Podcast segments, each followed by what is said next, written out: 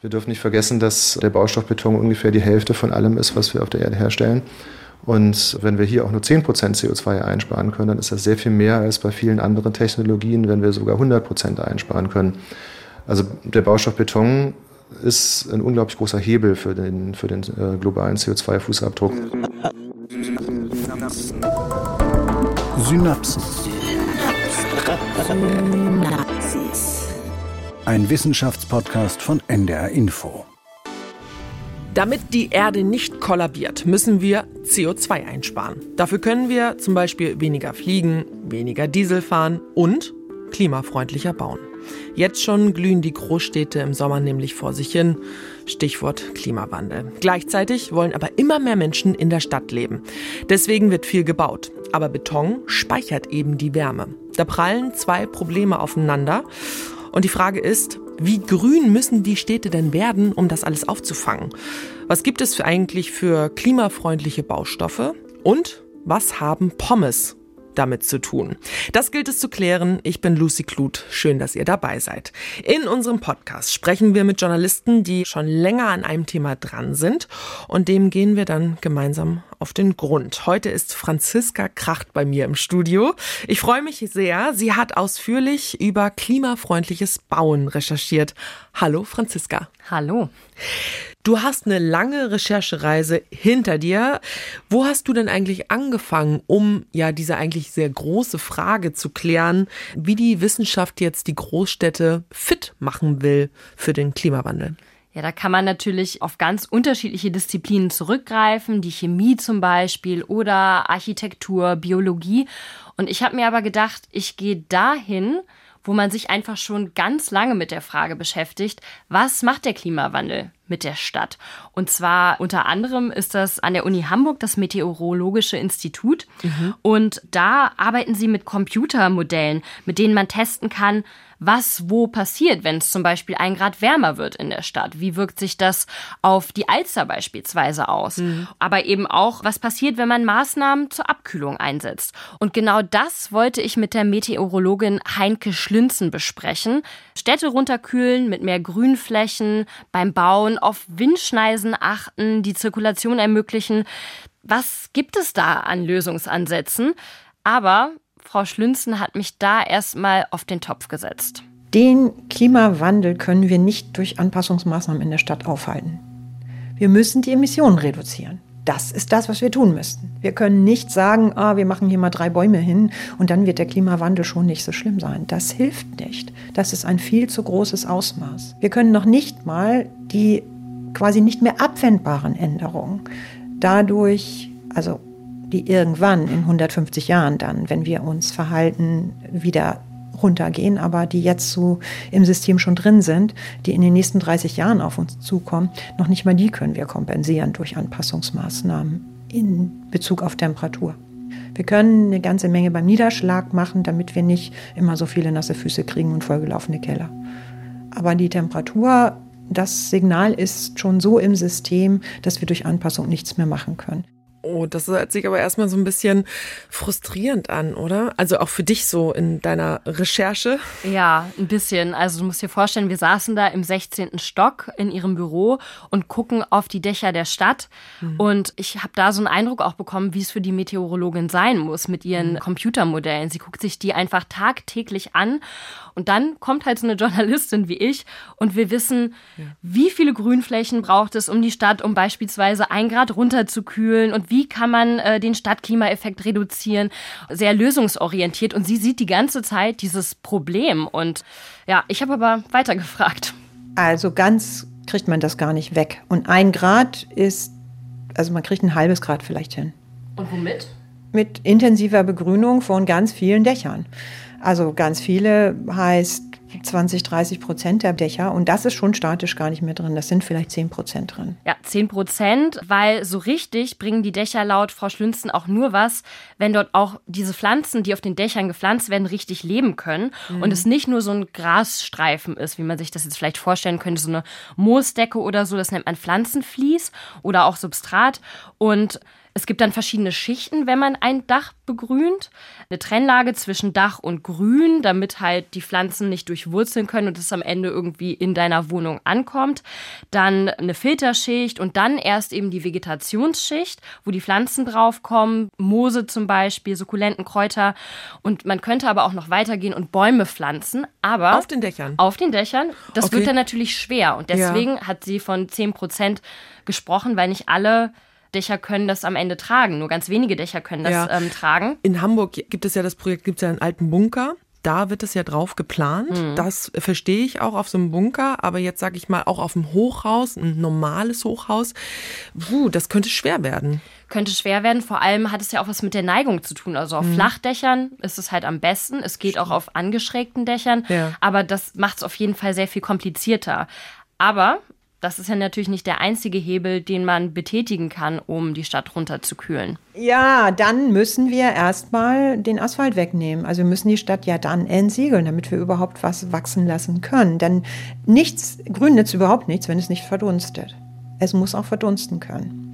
Und es ist die Stadt, auch Hamburg hat ja ein ziemlich, also das sind zweieinhalb Grad, die die Innenstadt im Klimamittel wärmer ist als die Umgebung äh, im Klimamittel. Im Einzelfällen könnte es auch mal 8, 9 Grad sein, aber das ist so das Mittel. Und das sind ja vor allen Dingen Nachtswerte. Aber es ist eben so, dass dann die ganzen Hindernisse, die Gebäude sind einfach nur Hindernisse für die Mu- Strömung. Die sind für uns total praktisch, aber für die Strömung sind sie lästig. Da kann sie nicht so gut durchgehen. Also sind die Hindernisse da und dadurch ist die Luftgeschwindigkeit geringer. Und wenn die Luftgeschwindigkeit geringer ist, dann gibt es nicht mehr so viel Austausche und die Wärme kann sich quasi stauen. Ja. Genau, die Luft steht. Genau, und da hat sie mir halt auch wortwörtlich gesagt, diesen Effekt, dass die Luft steht, den kriegen wir nicht weg. Da können wir die Stadt noch so grün machen. Aber das Ding war, ich hatte ja auch ein Ziel für diesen Podcast. Ich bin mit einem Ziel angetreten und ich will ja den Klimawandel nicht leugnen. Ne? Also wir müssen den CO2-Ausstoß generell reduzieren. Aber die Frage ist ja trotzdem, was können wir machen, um die Stadt runterzukühlen oder wie können wir in Zukunft auch Städte anders bauen und natürlich gleichzeitig aber auch äh, Maßnahmen zu treffen, um den CO2-Ausstoß zu reduzieren. Ne? Ja, ja, klar. Und wir können jetzt ja auch nicht den ganzen Asphalt aufreißen und wegschmeißen. Also wir müssen ja mit dem umgehen, was, Was wir haben. ist, ja. Genau.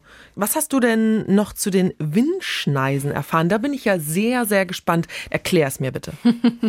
Ja, ich wollte es mir erklären lassen von dem Kollegen von der Frau Schlünzen. Der Bernd Leitl ist das auch Meteorologe und der hat mich dort in ihrem Büro dann abgeholt und hat gesagt, komm, wir gehen runter in den Windkanal im ersten Untergeschoss und da wird nämlich getestet, wie Wind in bestimmten Städten zirkuliert und wie das auch mit den Windschneisen funktioniert und da können wir vielleicht mal reinhören und mit reingehen. Okay, wo war das im Keller oder wo Es war ist im das? Keller, ah, ja. ja. okay. Jetzt sind wir in der Windkanalhalle, in unserer alten Windkanalhalle, die jetzt schon seit mehr als 30 Jahren Grenzschicht-Windkanäle beherbergt. Was? Grenzschicht Windkanäle? Ähm, ja, also äh, Grenzschicht bedeutet, dass es Ja. um die bodennahen Schichten geht. Also im Prinzip die Schichten, in denen wir uns halt auch bewegen, wenn wir über die Straße laufen. Bodennahe Schichten. Also, Also, das, wo wir uns halt drauf bewegen, nicht Ja. irgendwie, ja, wenn du mit dem Flugzeug unterwegs bist Ah, oder okay. so, ne? Wirklich, Ja. genau. nah ja. an der nah, Nah an der Erde, genau. Dran. Okay, ja. Ja, und diese Halle, in die wir da reingelaufen Mhm. sind mit den äh, verschiedenen Windkanälen, die sieht so ein bisschen aus wie eine Fabrik Mhm. und mit so ganz hohen Wänden und an den hohen Wänden hängen dann wie so Bilder, Stadtmodelle. Mhm. Und das hat mich so ein bisschen erinnert, ich weiß nicht, ob du diesen Spielzeugteppich von früher kennst, Oh ja. so diesen Ja. grün, Ja. wo man halt so Gebäude drauf bauen kann und so mit. Autos fahren kann. Ähm, aber natürlich hat es einen ernsten Hintergrund der auch gar nicht so viel mit Temperaturausgleich tatsächlich zu tun hat, was ich mir eigentlich erhofft hatte, was mein Interesse war, aber auch ganz viel mit Schadstoffen. Da hing zum Beispiel dann an der Wand ein Stadtmodell der Göttinger Straße in Hannover, das im Maßstab 1 zu 200 nachgebaut wurde. Und auf dieser Straße, auf der Göttinger Straße, gab es eine Emissionsstelle, die schon vor ganz vielen Jahren Grenzwertüberschreitungen gemessen hat. Und da gibt es ja auch immer diese Frage bei den Grenzwertüberschreitungen. Ne? Ist es jetzt wirklich nur dieser konkrete Ort der Messstelle Ja. oder wäre es Ist auch an 50, 200 Meter anderer weiter Stelle, ja. anders gewesen? Ja? Und genau das haben die im Windkanal gemessen, Stadtmodell in den Windkanal gestellt und dann ist herausgekommen dabei, dass der Ort dieser Messstelle in der Straße tatsächlich der Hotspot der schlechten Luft war. Okay, aber ich bin immer noch so ein bisschen irritiert, weil du, ihr seid ja jetzt in diese Halle da reingegangen ja. und du hast so von diesen Plakaten, Modellen jetzt gesprochen. Mir fehlt ein bisschen der Wind gerade noch so, wo das getestet wird. Ja, mir hat der Wind auch gefehlt, aber leider war aktuell, als ich da war, kein Stadtmodell im Windkanal. Ich habe mich dann aber einfach trotzdem in diesen Windkanal reingestellt, um mir vorstellen zu können, wie die Luftzirkulation da eigentlich getestet wird. Kurz da reinstellen, dann haben Sie ein Gefühl, das ist ja riesengroß. Das ist im Prinzip, naja, so bestimmt. 80 Quadratmeter. Ja. Ja 80 Quadratmeter. Und äh, der saugt, der Kanal saugt die Luft hier vor uns an. Und diese roten Bretter und diese kleinen Aluminiumwinkel auf dem Boden, die sind eben dazu da, Wind naturähnlich im, hier im Maßstab von 1 zu 100 für ein spezielles Projekt nachzubilden. Ja, und weil es kein spezielles Projekt gab, ja. war ich dann das spezielle Du warst Projekt. dann das Projekt sozusagen, aber sonst wird es quasi nachgebaut und da reingestellt. Genau, ja? im, halt im Maßstab 1 zu 200, 300, ja. 400 wird die Stadt dann da reingestellt. Wir können ja vielleicht mal reinhören, wie sich das dann angehört hat mit dem Wind wird hier Wind angemacht. Steife Brise, ne? Mhm. Ja. Wird noch krasser. Okay. Wird noch hochgefahren, ja? Ah, okay. Es dauert, ist ja auch klar. So ein Wind entwickelt sich auch. Ja, ja. Wie bei einem normalen ah. Sturm. Jetzt ja, kommt's, ja, jetzt kommt's. Okay, jetzt kommt's. Wobei Sturm ja. schon zu viel gesagt wäre. Also da ja. ging noch einiges mehr, ne? aber wir haben einfach nur so mal ein bisschen getestet. Mhm. Und in diesem Windkanal gibt es halt so einen Ausschnitt im Boden. Da werden dann eben die Stadtmodelle reingestellt. Mhm. Und man kann Sonden befestigen im Kanal, die zum Beispiel dann die Windgeschwindigkeit messen, mhm. ohne das Stadtmodell aber zu berühren. Mhm. Und es ist ja wichtig für uns, wenn wir uns jetzt eine Stadt vorstellen und wie dort die heiße Luft abtransportiert werden kann. Denn wenn der Wind steht, ne, kann mhm. die Stadt sich ja nicht runterkühlen und deswegen ist es wichtig, die Windgeschwindigkeit da zu messen. Und man kann dieses Stadtmodell dann auch drehen, um die verschiedenen Windrichtungen auch zu testen. Und ähm, generell vielleicht noch so, der Windkanal, der ist eine Ergänzung zu diesen Temperaturmodellen am Computer, mit mhm. denen Frau Schlünzen arbeitet. Und der Wind kann dann eben verschiedene Windstärken einnehmen, haben wir auch schon gehört, dass es ein bisschen mehr geworden ist. Und auch Wind für verschiedene Landschaftsarten kann da getestet werden, weil sich der Wind ja auch überall anders verhält. An der See kennst du vielleicht, hast du das Gefühl, ja. dass du so gegen den Wind laufen und dich auch so ja. ranlehnen kannst. Aber Wind verhält sich eben anders an glatten Flächen oder in der Stadt. Und genau, die Böigkeit des Windes ist da eben anders. Aber ist das denn sozusagen so eine Möglichkeit für Zukunftsarchitektur, zu sagen, da bauen wir höher, da bauen wir flacher, so, damit die Luft da besser zirkuliert? Ist es das sozusagen, was dann quasi so ein, so ein Angebot ist für Städtebau? Ja, das habe ich mich auch so ein bisschen gefragt. Das war eigentlich das, was ich mir vorgestellt habe. Aber tatsächlich, die Modelle, die dort drin waren, das waren halt schon existierende Städte oder mhm. halt äh, Straßen. Okay. Das heißt, da wurde eigentlich eher so die Schadstoffbelastung dann getestet und wie sich der Wind bewegen kann. Und ich habe trotzdem mir ja auch gewünscht, von Herrn Leite so ein bisschen was zu hören, weil die Straßen, die gebaut sind, okay, daran kann man eben nichts ändern. Aber wenn man jetzt eine Stadt neu entwirft, mhm da gibt es ja vielleicht ein paar wichtige Regeln, an die man sich halten kann. Du hast schon gesagt, irgendwie Gebäude, manche höher, manche tiefer. Aber Herr Leitl hat mich da ziemlich schnell gebremst. Grundsätzlich ist das aber nicht so einfach, wie man sich das als Laie immer wieder vorstellt, so nach dem Motto, wir machen ein paar Lüftungsschneisen und äh, brechen die Gebäudestruktur ein bisschen auf und dann wird sich das Problem schon lösen. Die Windverhältnisse in Stadtgebieten sind furchtbar komplex. Das, was wir häufig auch in unserer Vorstellungswelt so äh, sehen, äh, also dass der Wind längs der Straße weht im Mittel, das ist schon so. Nur diesen mittleren Wind, den werden wir in der Realität eben selten bis nie beobachten. Kann jeder machen, der sich mal bei ein bisschen Wind in eine Straße stellt. Da kommt der Wind eben nicht immer von A nach B geweht, sondern die Windrichtung ändert sich permanent. Ja, ist halt Natur, ne? Also klar, kann man nicht steuern, dass immer von Südwest der Wind kommt. Klar, verstehe ich. Genau, man kann zumindest stadtplanerisch aber was machen. Und zwar kann man gucken, woher weht der Wind am meisten, woher kommt er mhm. am meisten. Dann gibt es zwei Windrichtungen, mit denen man planen kann. Das sind dann eben die Hauptwindrichtungen. Aber richtige Abkühlung allein Also damit allein kann man eben auch nicht bewirken. So ein paar Grundregeln gibt es aber trotzdem. Ja. Die Stadt sollte nicht zu dicht bebaut sein. Dann Grünflächen, wo es geht eben. Und es muss halt generell Ventilationsflächen geben, wo mhm. sich der Wind rein und raus bewegen kann. Das kann aber auch eine Straße sein. Also es muss keine Grünfläche sein, mhm. aber eine Ventilationsfläche kann auch zumindest eine Straße sein, wo die Bebauung nicht so dicht ist, wo es nicht so viele Bäume gibt und dann kann sich die Luft rein und raus bewegen. Denke ich gerade an die Kieler Förde. Das ist die Förde, das Wasser an der Stadt, wo auch die ganzen großen Kreuzfahrtschiffe hinkommen. Und da finde ich, hat man schon gemerkt, äh, da ist auch ein NDR-Gebäude an der Kieler Förde, äh, wenn die großen Pötte davor, also im Hafen sind, dann war das schon eine andere Luft. Also da stand mhm. die Luft dann ein bisschen mehr, als wenn es frei war, sozusagen der Blick aufs Wasser frei war. Ja. Wir sind ja hier in Hamburg und hier weht ja auch ab und zu mal Gott sei Dank ein Lüftchen, was es im Sommer, finde ich, echt entspannt macht. Und man ist ja auch schnell an der Ostsee. Du kommst aus Berlin. Ja. Wie hält man es denn dort aus? Hey, es ist ziemlich schwierig. Also im Sommer ist es echt heiß, die Luft steht und das Einzige, was ich dann mache, wenn es so richtig heiß ist, über 30 Grad, ist an See fahren, weil ansonsten nicht auszuhalten. Es geht ja nun aber beim klimafreundlichen Bauen eben auch um Baustoffe. Also wir haben jetzt ja quasi ein bisschen das Problem eruiert und ich finde es ja ganz schön, Herr Leitl hat es ja gesagt, ne, ein Laie, wie ein Laie sich das vorstellt. Journalisten mhm. stellen sich das ja auch immer schön einfach vor. Sagen Sie mal, wie geht das und was ist die Lösung? Aber wir haben ja viel Beton bei uns. Ja. Beton ist richtig beliebt, der ist günstig und schnell herzustellen, hat aber eine schlechte Ökobilanz. Warum eigentlich? Ja, also Beton gilt als richtiger Klimakiller. Laut einer Studie des Thinktanks Chatham House in London gehen 8 Prozent 8 Prozent mhm. des gesamten CO2-Ausstoßes weltweit auf das Konto von Beton.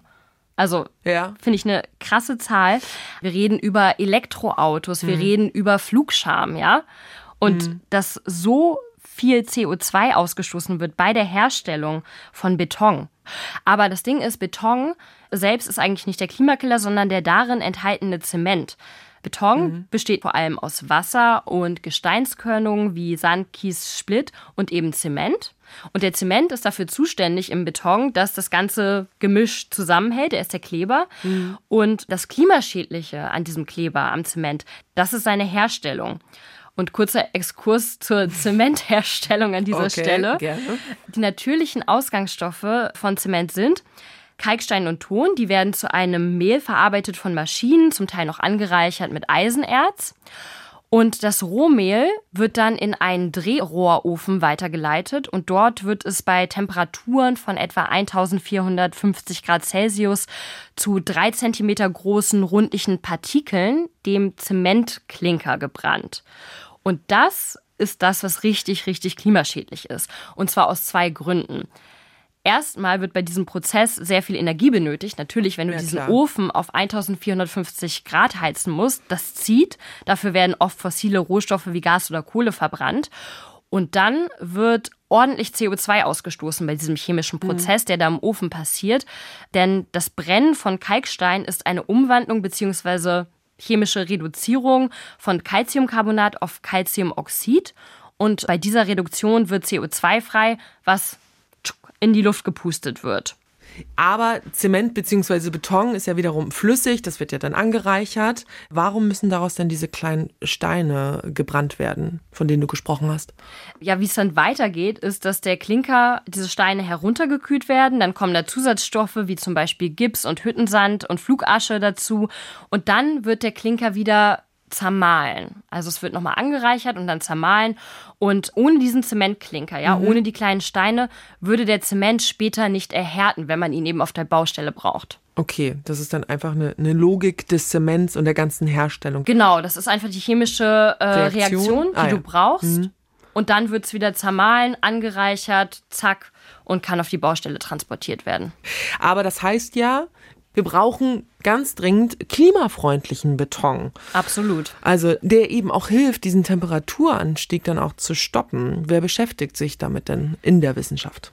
Ja, glücklicherweise gibt es ziemlich viele Leute, die sich damit beschäftigen. Und ich habe einen von diesen Menschen getroffen, den Materialforscher und Bauingenieur Wolfram Schmidt.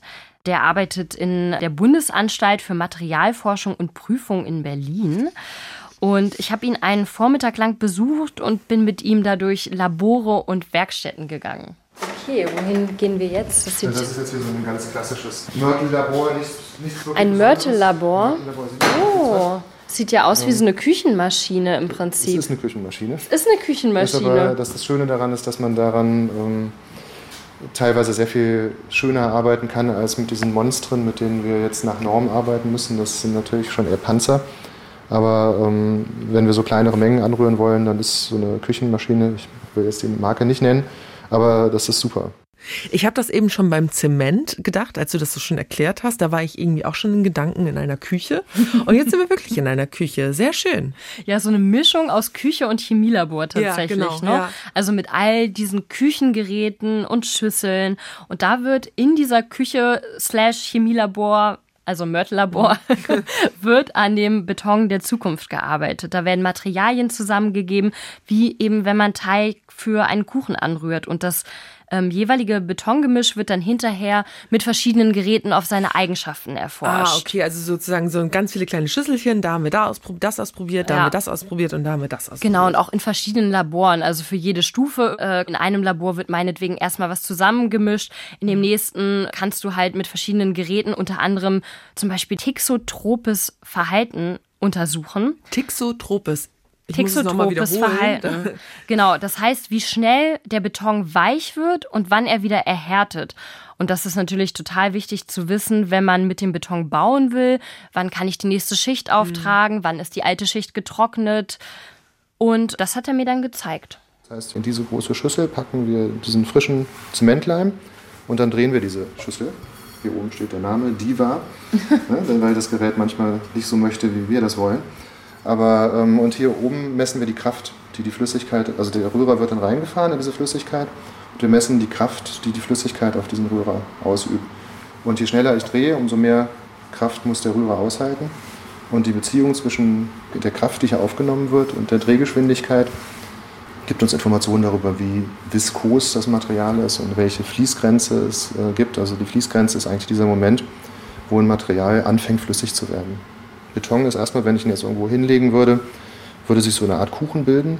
Wenn ich jetzt anfangen würde, den zu vibrieren oder zu wackeln oder drauf rumzustochern, dann würde er plötzlich anfangen zu fließen. Und wenn man den Beton dann mhm. so richtig schön blasenfrei mischen möchte, wie auch im Prinzip bei einem Kuchen, mhm. dann gibt es in dem Mörtellabor so einen Vibrationstisch, der das ganze Gemisch richtig schön durchschüttelt. Ach, Okay, das ist dann sozusagen der letzte. Das schafft man nicht mit Rühren. Da muss diese Vibration genau. in den Beton rein, damit ja. der überhaupt so blasenfrei wird, ja? Ja. Das war jetzt aber auch wieder Beton mit Zement, muss man mal ganz ehrlich sagen. Der Beton der Zukunft soll ja bei der Herstellung aber weniger CO2 produzieren. Genau, aber wichtig zu sagen an der Stelle vielleicht, ganz ohne Zement im Beton geht es nicht. Weil ne? es dieser Kleber ist. Das ist der Kleber. Also wir können nicht komplett auf den Zement verzichten, aber Wolfram Schmidt forscht an verschiedenen Materialien, mit denen wir den Zementgehalt im Beton reduzieren können, mhm. weil sie ähnliche klebende Eigenschaften haben. Und das ist tatsächlich auch so seine Leidenschaft. Er brennt so richtig für diese neuen Materialien. Vom Mörtellabor sind wir dann zu einem weiteren Labor gegangen, wo so ein paar Forschende auch an verschiedenen Materialien gearbeitet haben. Und da ist mein Blick aber nicht auf die Forschenden gegangen, sondern direkt auf was anderes. In der Mitte des Raumes stand so eine Schüssel, in der es so aussah, als ob da so ganz alte braune Bananenschalen, also so wenn eine mhm. Banane, wenn mhm. du die einfach wirklich nicht mehr essen möchtest, du warst ja. drei Wochen im Urlaub oder so. So sah es aus, in Wasser eingelegt wurden. Genau, und diese, äh, das, das, ist die Pflanze, ähm, die nennt sich Triumphetta pendrata A. rich, wächst in Zentralafrika, in Kamerun vor allen Dingen. Und von dieser Pflanzenrinde löst sich ein Pflanzengummi ab. Und mit diesem Pflanzengummi wird üblicherweise eine Suppe hergestellt und diese Suppe, die hat halt eine sehr, sehr klebrige, zähe Konsistenz. Wenn man wollte, könnte man diese Suppe wahrscheinlich fast in einem Stück aus der, aus der Schüssel rausziehen. So, so zäh ist das. Wie so ein Gummi, zack. Genau, und äh, es ist eine Kollegin von mir, ähm, damals noch von der Universität, von der University of Cape Town. Jetzt mittlerweile ist eine Kollegin von mir hier vor Ort, das, was mich sehr freut. Und ähm, sie hatte mir ein privates Video davon geschickt, wie, äh, als sie in Kamerun war, wie ihre Familie äh, diese Suppe gegessen hatte. Und daraufhin dachte ich mir, das muss ich unbedingt mit Beton ausprobieren. Und wir haben jetzt daraus eben dieses Gummi abgelöst und ähm, als Zement oder als Betonkomponente. Witzig. Hat er das über jetzt über diese Kollegin rausbekommen, weil er das gesehen hat bei ihr, ja? Ja. Genau, er hat nur ein Video gesehen, ja fand das so spannend, dass er gedacht hat, okay, das sieht so gummiartig aus, ja. ja. Gummi ist ja gut, ja. Gummi ist so Klebemittel und er möchte das einfach mal ausprobieren. Und so arbeitet er halt. Ja, genau. man muss erst mal drauf kommen. Ja, genau. Also so. das, das Schöne an Beton, ich bin jetzt selber auch ein bisschen begeistert vom Beton, muss ich sagen, ist, dass halt Beton so viele verschiedene Eigenschaften haben kann und für verschiedene Anwendungsgebiete brauchst du halt auch verschiedene Eigenschaften. Und jetzt da äh, speziell bei dieser Pflanzensuppe, bei diesem Gummi, wäre das zum Beispiel Spritzbeton Beton, der muss halt schön flüssig sein, mhm. irgendwie, ne? Deswegen mhm. kann schnell irgendwie angewendet werden, aber dann eben auch super schnell trocknen auf der Baustelle. Ja. Und ja, das ist eins von so vielen Materialien, an denen er dort geforscht hat oder an denen er noch forscht. Und für ein Material im Beton hat Schmidt vor ungefähr zwei Jahren schon einen Innovationspreis vom Bundesforschungsministerium bekommen. Und zwar Maniokschalen. Das ist diese Knolle, ne? Genau. Daraus kann man ja auch Pommes machen. Ähm, letztendlich aber wir reden ja über die CO2-Bilanz. Wie viel kann man denn mit so einem Biobeton, also weniger Zement, einsparen? Also wenn man den Zementanteil runterfährt, da kann man schon irgendwie, je nachdem, welche anderen Mittel man noch reinmischt in den Beton, schon so 10 bis maximal 40 Prozent einsparen. Aber was man dazu sagen muss, bei den Maniokschalen geht es ja auch darum, dass man sie nur einsetzen kann, da wo sie halt auch natürlich vorkommen. Und das ist eben nicht in Europa.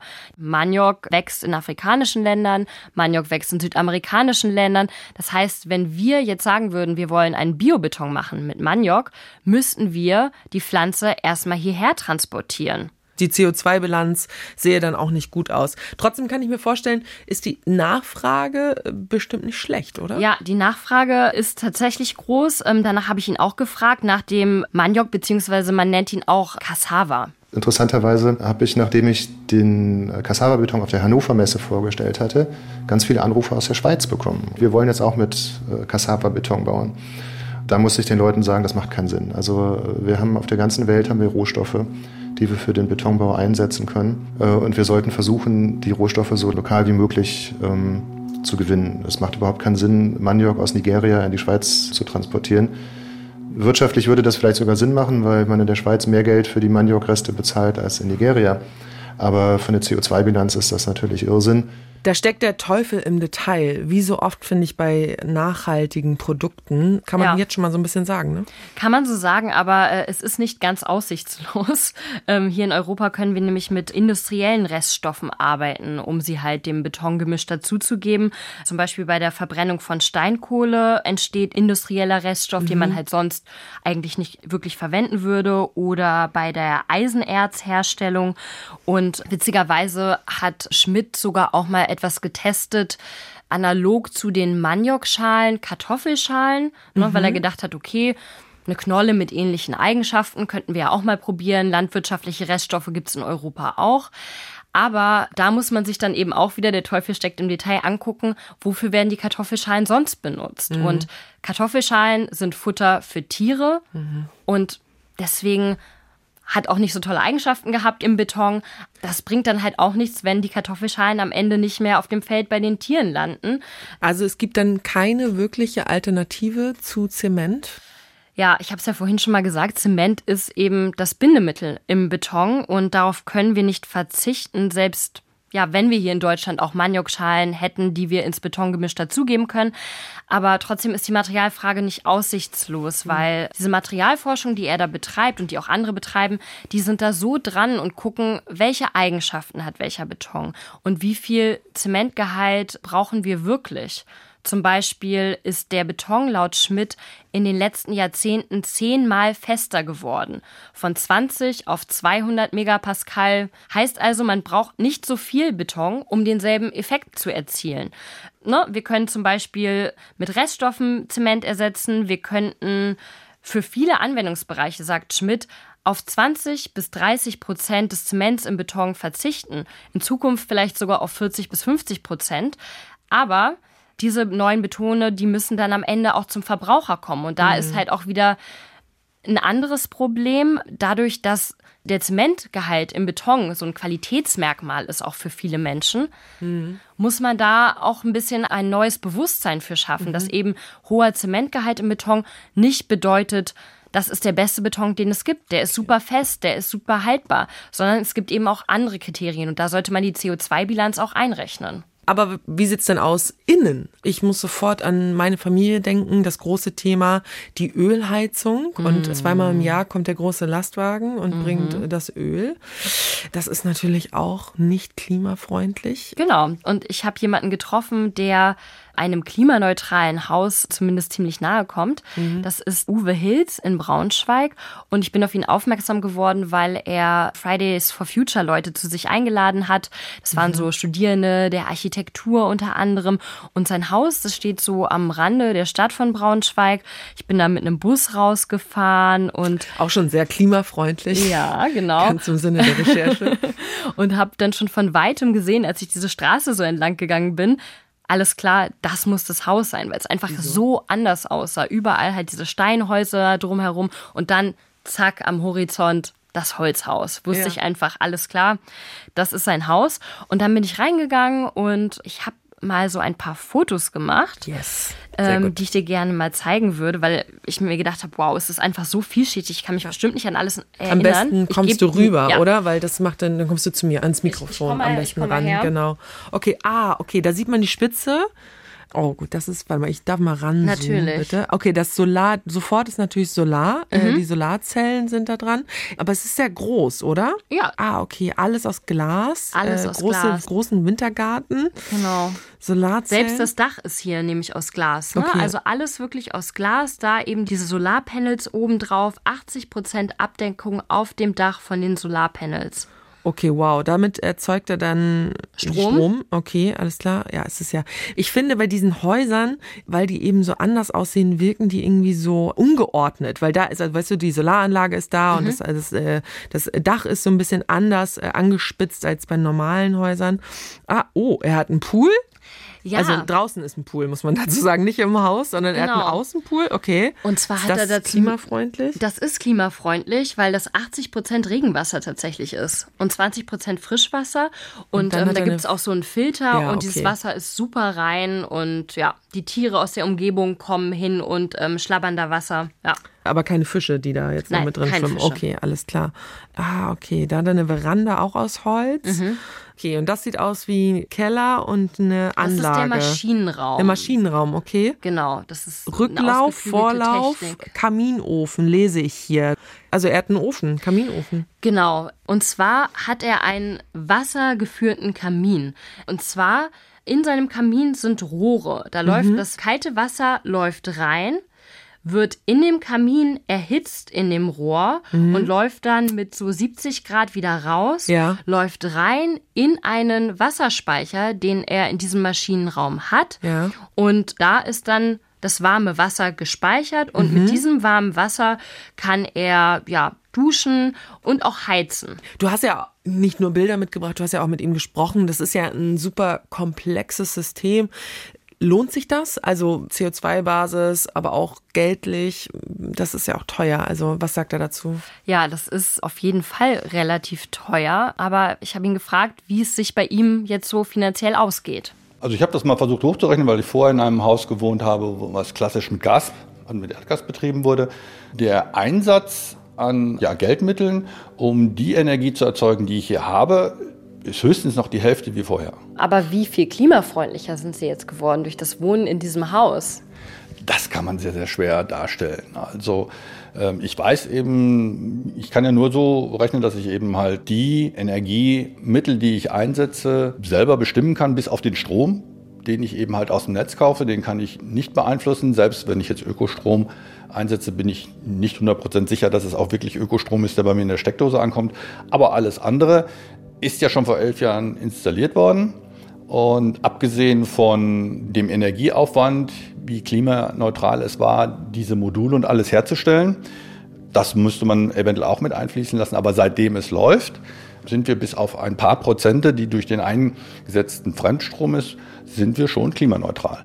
Der Einsatz an Geldmitteln, da hat er, das hat er ein bisschen verklausuliert irgendwie ja, das, da bezahlt gesagt. Hat. Ja, das, was er bezahlt hat. Also es hat sich gelohnt schon für ihn jetzt genau. mittlerweile. Es hat sich schon gelohnt. Er hat mit der Planung des Hauses 2007 angefangen und hat damals so 20 bis 25 Prozent mehr als für ein konventionelles Haus mit beispielsweise Gasheizung bezahlt. Und er sagt aber, also erstmal ist dieses Haus eben nicht auf die nächsten 15 Jahre irgendwie angelegt, sondern das ist schon so gebaut, dass es mindestens noch 50 bis 60 Jahre so stehen kann. Mhm. Und die Wartung ähm, dieser ganzen Anlagen, die er da hat, das sei auch nicht so teuer. Bisher musste er dann nur so kleine Anpassungen vornehmen.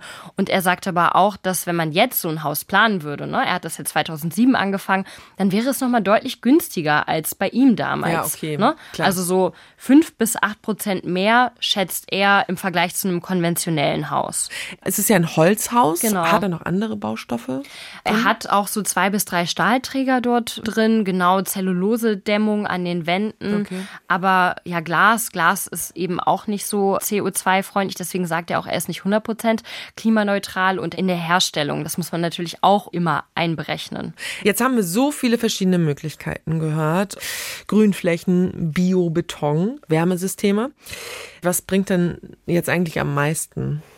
Ja, die Frage habe ich mir auch gestellt, nachdem ich auf diese Recherchereise gegangen bin, weil ich hatte so das Bedürfnis, irgendwas Konkretes noch am Ende herauszufinden. So, was ist in der Relevanz, also was bringt am meisten, ne? was sind vielleicht die Top drei, die wir als Gesellschaft tun können, damit die Städte sich eben nicht so stark aufheizen im Sommer. Was können wir tun?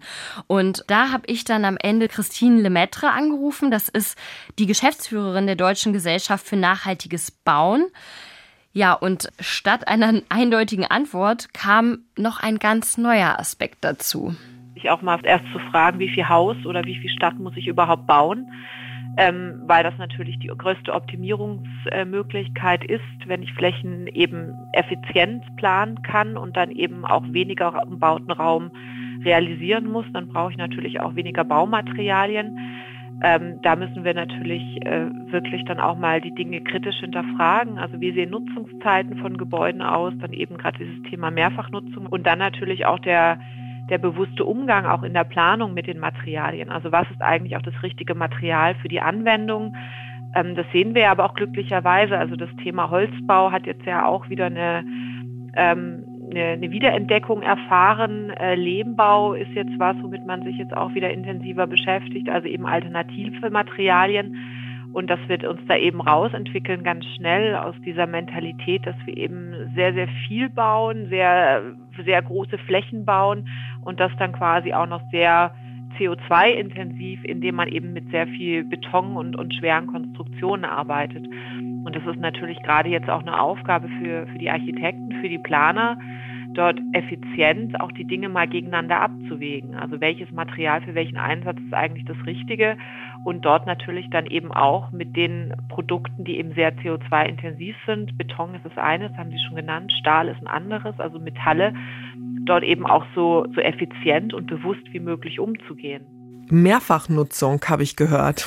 Ja, Genau, Mehrfachnutzung, also Bürogebäude, die halt dann äh, am Wochenende leer stehen Ja. oder abends. Alles klar, dann stehen die leer am Wochenende, die Bürogebäude, und dann vermietet man die noch an Airbnb. Workshops oder keine Ahnung, ja? Ja, aber generell halt irgendwie sich wirklich die Frage zu stellen, was muss ich überhaupt alles bauen? Wie groß muss das alles sein? Wie viel Material benutze ich dafür? Mhm. Und das, was der Herr Schmidt auch schon gesagt hat, ja, sich zu überlegen, welcher Beton ist der richtige für welchen Einsatz und wo kann ich eben den Zementgehalt in meinem Beton Mhm. reduzieren? Das würde ja schon einfach so viel bringen. Und wenn Mhm. du dann noch dazu rechnest, die Grünflächen, die Beschattungen, die begrünten Dächer und so weiter, dann könnte auf jeden Fall schon eine Menge jetzt getan werden. Aber jetzt mal so deine Perspektive. Wofür würdest du dich denn jetzt entscheiden? Also so Holz, Lehm, Beton?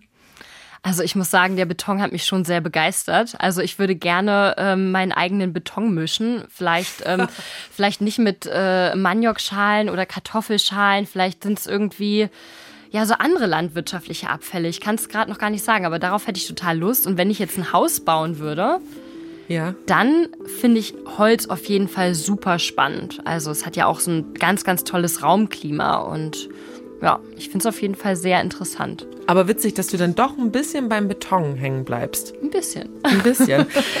Vielen Dank, Franziska. Gerne. Und auch in der kommenden Woche gibt es eine Folge von Synapsen. Wie immer am Freitag in der ARD Audiothek oder auf ndr.de slash Synapsen. Wir freuen uns, wenn ihr uns abonniert und schickt uns gerne Fragen, Anregungen, Kritik, Lob per E-Mail an synapsen.ndr.de. Schön, dass ihr dabei wart. Ich bin Lucy Kluth. Bis bald. Synapsen. Ein Wissenschaftspodcast von NDR Info.